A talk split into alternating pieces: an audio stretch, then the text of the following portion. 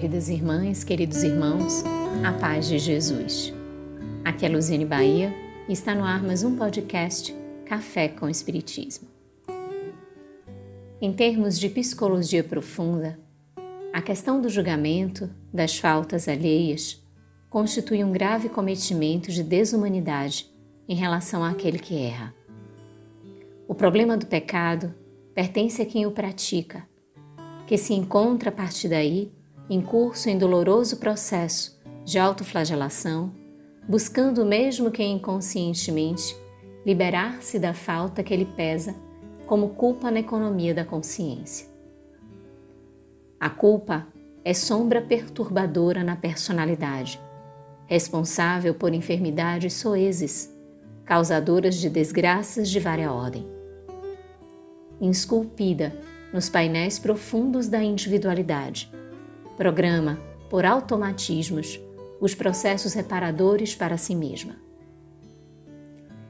Estes são trechos iniciais da mensagem intitulada Jesus e Tolerância, do livro Jesus e Atualidade, de autoria de Joana de Ângeles, psicografia de Divaldo Franco. A benfeitora fala da impropriedade do julgamento das faltas alheias, do equívoco ser algo que pertence a quem o adota, e o quanto é perturbadora a culpa.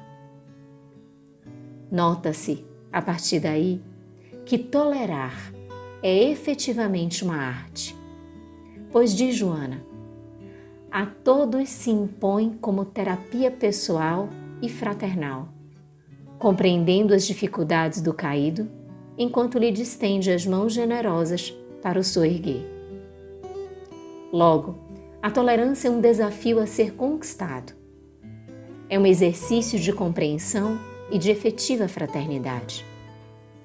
Não abre campo para o orgulho ou para o egoísmo, pois serve para levantar o que sucumbiu, sabendo que o melhor diante da falta é a mão estendida ensejando o recomeço. Afirma Joana. Jesus sempre foi severo na educação dos julgadores da conduta alheia. O Mestre estabeleceu a formosa imagem do homem que tem uma trave dificultando-lhe a visão e, no entanto, vê o cisco no olho do seu próximo. A proposta é rigorosa, portadora de claridade iniludível, que não concede pauta a qualquer evasão de responsabilidade. Ele próprio diante da multidão aflita, equivocada, perversa, insana, ao invés de a julgar, tornou, tomou-se de compaixão e ajudou-a. Naturalmente, não solucionou todos os problemas, nem atendeu a todos como eles o desejavam. Não obstante, compadecido, os amou, envolvendo-os em ternura e ensinando-lhes as técnicas de libertação para adquirirem a paz. Vivemos, meus irmãos, ainda envoltos em muitas críticas e práticas impiedosas de intolerância. E isso ocorre sob diversos prismas, incluindo e com destaque o âmbito religioso. Nós, os religiosos, necessitamos ser mais tolerantes com a diversidade das crenças. O nosso ponto de contato é muito maior do que as divergências.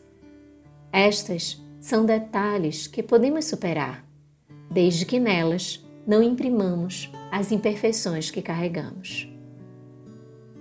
E tolerância também para com o erro. Não julgarmos. O outro foi quem vivenciou a situação e que sentiu ser aquela a melhor decisão. Não temos manancial para análise do que se pensava, de quais eram as reais alternativas e que deveria ter optado por esta ou por aquela outra decisão. Simplesmente, o que cabe é o que descende do amor. Assim é a tolerância. Diz Joana: tem compaixão de quem cai a consciência dele será o seu juiz. Ajuda aquele que lhe constitui punição. tolera o infrator. Ele é o teu futuro, caso não disponhas de forças para prosseguir bem. A tolerância que utilizares para com os infelizes se transformará na medida emocional de compaixão que receberás quando chegar a tua vez, já que ninguém é inexpugnável nem perfeito. Diante destas reflexões, sigamos, meus irmãos, no exercício benéfico e educativo de sermos tolerantes.